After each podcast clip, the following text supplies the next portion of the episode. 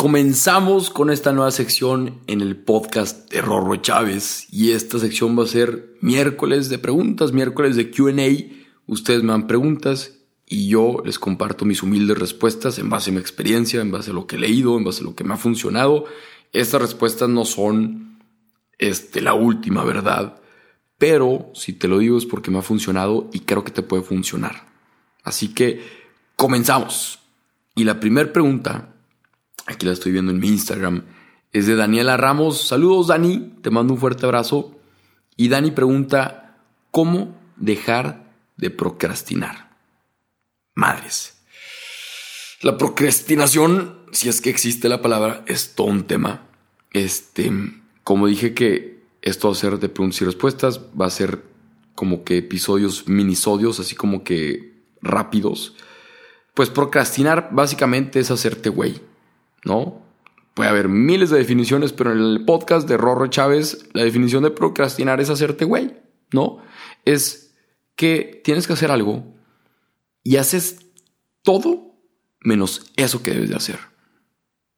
Y neta, hija, yo batallo mucho, mucho, yo procrastino bastante. Y creo que todos a su medida procrastinan. Entonces creo que es un problema que sí a todos nos concierne, porque estoy seguro que si no tuviéramos procrastinación, pues estarías haciendo algo productivo, estarías creando, estarías, este, no sé, estarías haciendo algo productivo y no tirando hueva, ¿no?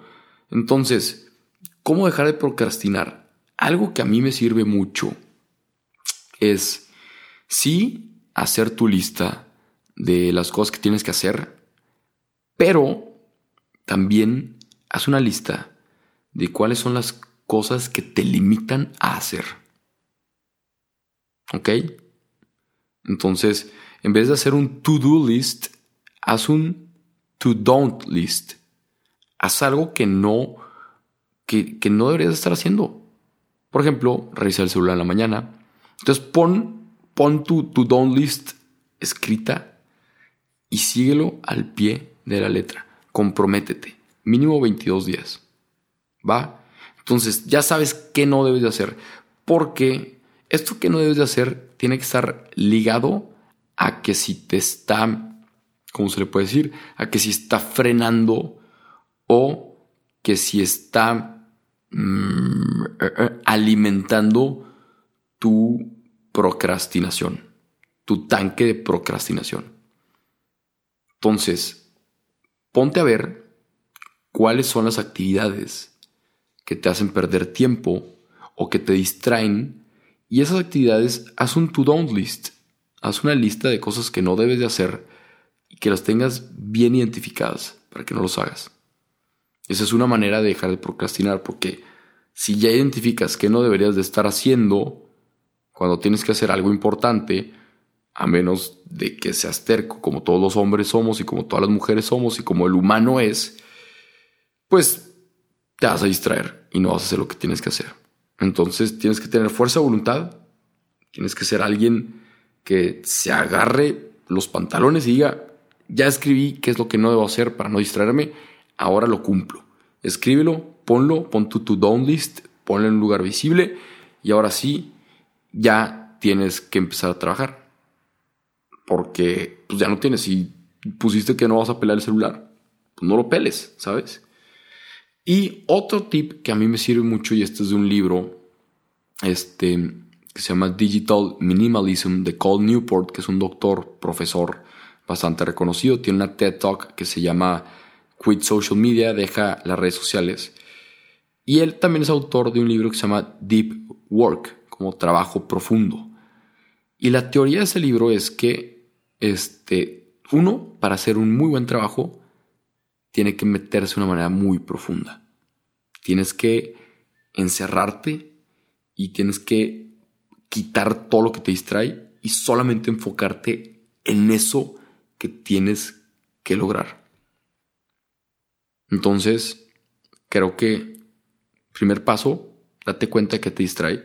Segundo paso, enfócate de manera profunda y creo que el tercer paso podría ser para dejar de procrastinar, que a mí me sirve bastante, como cualquier enfermedad, como cualquier adicción. Las adicciones se superan en comunidad. Consíguete a alguien, dile, este, compadre, comadre, tengo problemas procrastinando. Vamos a poner las pilas. Y estoy seguro que los cambios ocurren juntos, ¿no? Yo, por ejemplo, ¿cómo lideo? Sí se, sí se dice lidiar. Bueno, yo como peleo contra la procrastinación de las dos primeras formas. No he llegado al tercer grado de compartirle a alguien de que, oye, estoy procrastinando todo el tiempo. No, pero sí con los primeros dos pasos de hacer la lista de qué no debo de hacer bien identificada, hacer mi lista de las cosas que debo de hacer. Obviamente, pues si haces una que no debes de hacer, tienes que hacer una que debes de hacer. O sea, tu tarea del día, tus tareas del día, y ahora sí, ¡pum!, encerrarte y no distraerte. Y así, estoy seguro, hace eso por 22 días. Y digo 22 días porque se necesitan 66 días según la Universidad de Londres para crear un hábito. Entonces los primeros 22 días es la etapa de destrucción del viejo hábito. Y luego los siguientes 22 días es la etapa como de, este, como de implementación del nuevo hábito. Y ya la tercera etapa es la consolidación del hábito. Así que haz eso, haz una lista de las cosas que no deberías estar haciendo, haz una lista de prioridades de qué deberías de estar haciendo, top 3 o una cosa nada más, y métete de manera profunda a trabajar en eso y no te distraigas. Así que para esta pregunta te recomiendo mucho Deep Work de Cole Newport Digital Minimalism, Minimalismo Digital de Cole Newport también. Y Una sola cosa de Gary Keller. Ese libro neta me cambió la vida. Y estoy seguro que a ti también te lo puede cambiar. Ese libro lo pueden conseguir si se van a mi Instagram. Tengo una parte que dice biblioteca.